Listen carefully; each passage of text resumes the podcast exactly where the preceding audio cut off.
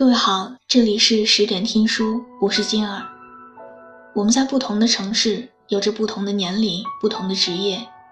谢谢你愿意守候在这儿，喜欢听我说话。我们素未谋面，你可以把心里话说给我听的。我的新浪微博是我给你的晴天，我在那里等你。愿我永远不红，只做你的私人树洞。今天要和你分享的文章是：二十多岁的我们，为什么觉得谈恋爱好难？前两天，我和朋友约在咖啡馆聊天，虚度假期。有一个朋友为感情的事情愁眉不展，他说，在生活的压力下，感觉自己变得难以心动，对一切都感到麻木了。我也思考起。自己和身边人的感情生活，确实，好像一切都变了。但不是变得难以心动，而是心动之后所面对的一连串的现实问题，让我们望而却步了。才想起，过去的我，并不觉得恋爱是件难事儿。还记得十八岁那年，我拿着卡里仅有的两千块钱。买了迪士尼的套票和酒店，因为那天是他的生日。之后的一周时间里，每天吃方便面和咸方包，靠着同学的接济硬是撑了过去。那个时候，我并没有想太多，只是义无反顾的想让对方开心，再苦也值得。四年后的今天，他留在北方的城市工作。有的时候他会说：“想你了，可以来找我吗？”我回复一个笑容，然后迅速的转移到下一个话题中。我在想，如果是十八岁时候的我，一定会花光积蓄的去找他吧。不知不觉，我已经不再会为爱情倾其所有了。而与此同时，似乎他也开始改变了。我们每天的对话经常只有三句：“我起来了，我下班了，早点睡。”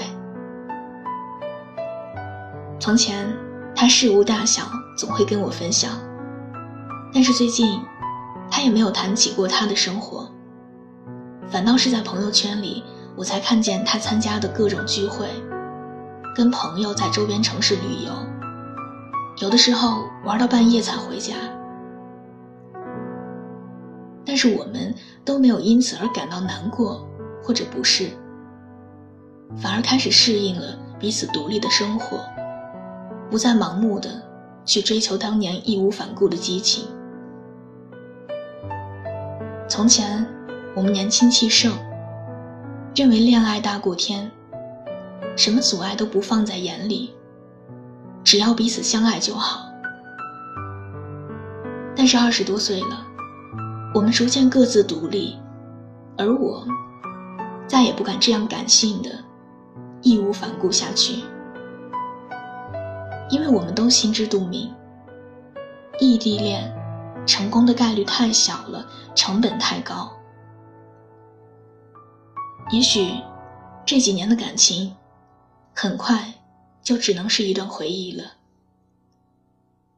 而那些曾经让人羡慕的校园模范情侣们，到了现在的年纪，好像也走不过这一遭。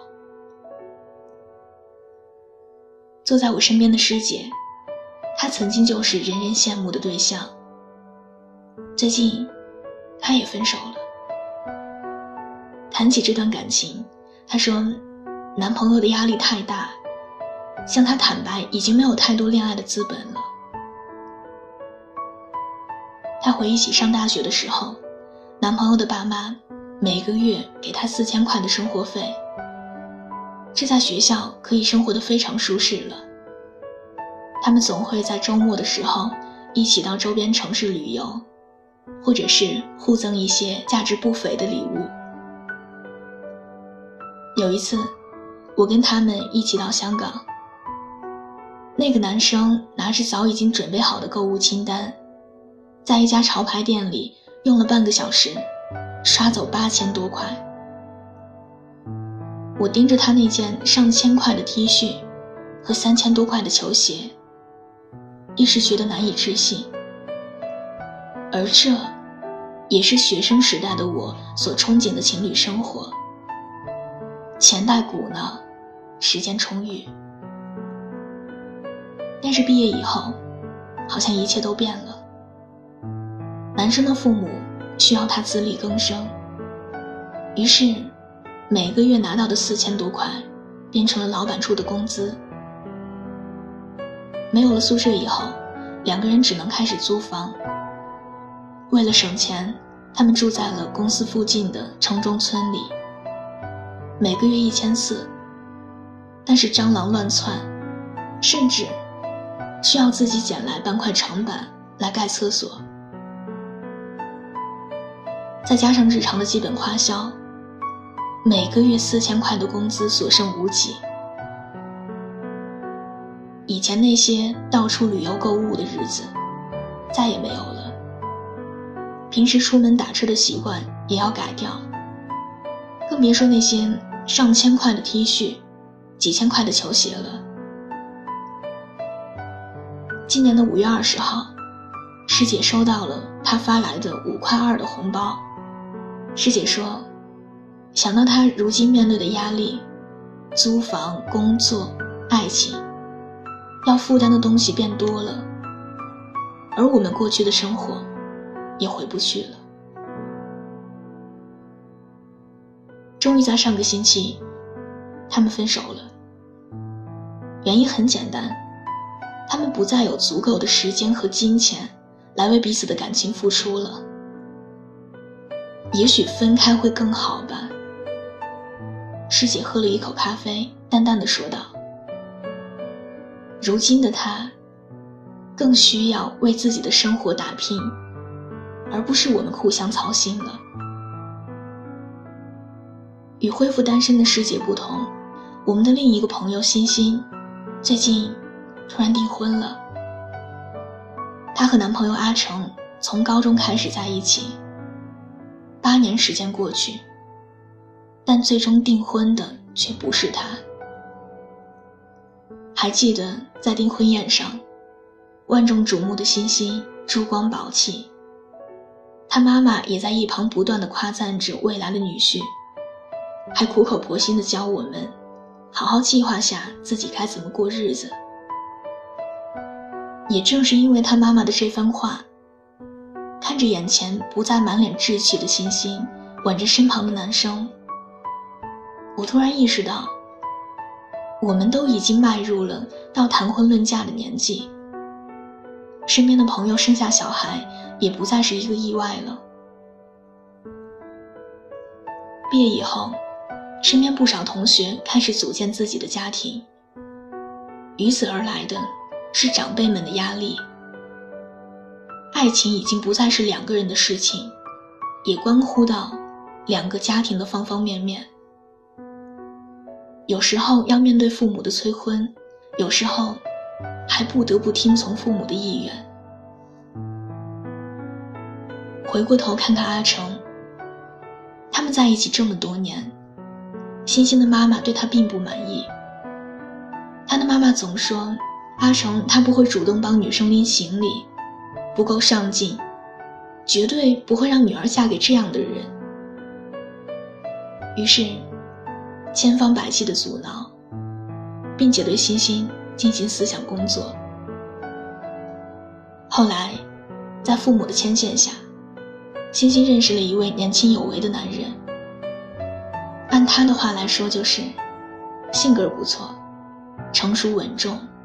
会是一个可靠、有担当的男人。他思前想后，经不住各方面的压力，终于向阿成提出了分手。然后，见家长、订婚，从结识到敲定婚事，仅仅是半年的时间。原来，在婚姻、家庭的压力面前，我们已经不能浪费太多时间去自由恋爱了。曾经，我们可能因为长相，因为性格，也可能是相互感觉不错，就能尝试走到一起。但是现在，恋爱却多了很多的前提：工作是否稳定，有房有车吗？会不会经常分隔两地？家庭环境如何？双方父母怎么样？在精打细算完一连串的问题之后，爱反而成为了最后才会思考的问题。我曾经遇到过十分喜欢的人，常常聊着天就会对着手机不自觉地笑出声来。我们喜欢同样的歌曲和食物，喜欢同一座城市，还会幼稚地。拍下身边有趣的东西发给对方，有着共同的目标，但是我们都不敢轻易尝试开始，因为于我们而言，要在一起很容易，往后要面对的问题却很难。同样刚毕业的我们，养活自己都已经很吃力了，更不要说负担两个人的额外花销。更何况，工作之余，已经没有太多精力去顾及另外一个人。朋友说：“我突然很害怕，害怕以后会迫不得已的选择一个会给我良好生活、满足一切前提的人，但不是一个我真正喜欢的人。”说实话，我也很害怕，我害怕自己。没有办法给对方一个好的生活，只剩下我独自面对着现实带来的孤独和折磨。昨天晚上，我和紫菜又聊起了在咖啡店里听到的这几个故事。他说，似乎恋爱中的问题，已经让我们逐渐变得可怕了。比如，当他们得知一个大学朋友。即将嫁给一个三十多岁的有钱有势的人的时候，身边人的第一反应是羡慕和恭贺，但却没有一个人问他是不是喜欢对方。在那一瞬间，他觉得自己那么多年来的书都白读了，因为在现实面前，我们都不经意间变得肤浅起来。我反复思考他说过的话，一直到凌晨四点都没睡着。也许，我们真的过了只要努力一下就能在一起的年纪了。过去藏在校服和学习背后的东西，终于被扯了出来。拥挤的城市，把你我推向开始，爱情来的。来不及理智，以为找到了彼此，会是一生。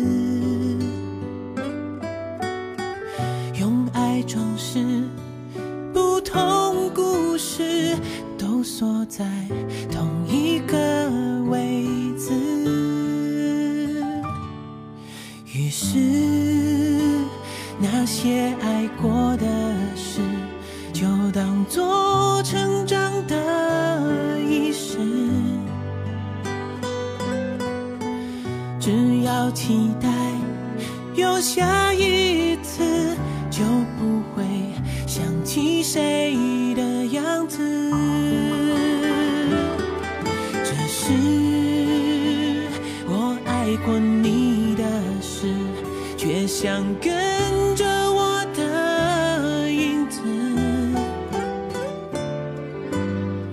遗憾的是，你看不到我还在爱着你的样子。喜欢这期节目，可以把它分享到你的朋友圈，推荐给你身边的小伙伴们。另外，喜欢我喜欢我的声音，想要收听更多的晚安语音，可以在微信的公众号中搜索小写的拼音字母说晚安八二一，每天晚上九点跟你讲故事，陪你入睡。微博搜索我给你的晴天，愿我永远不红，只做你的私人树洞。我在山西，你在哪里？晚安。从此以后，心事又多了另一个名字。用爱装饰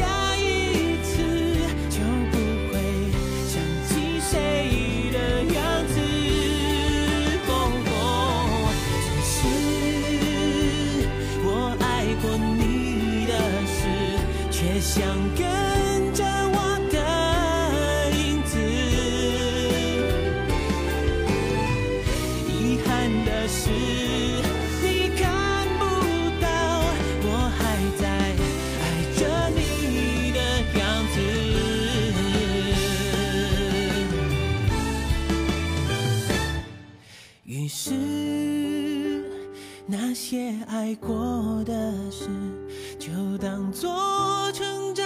的仪式，只要期待有下一次，就不。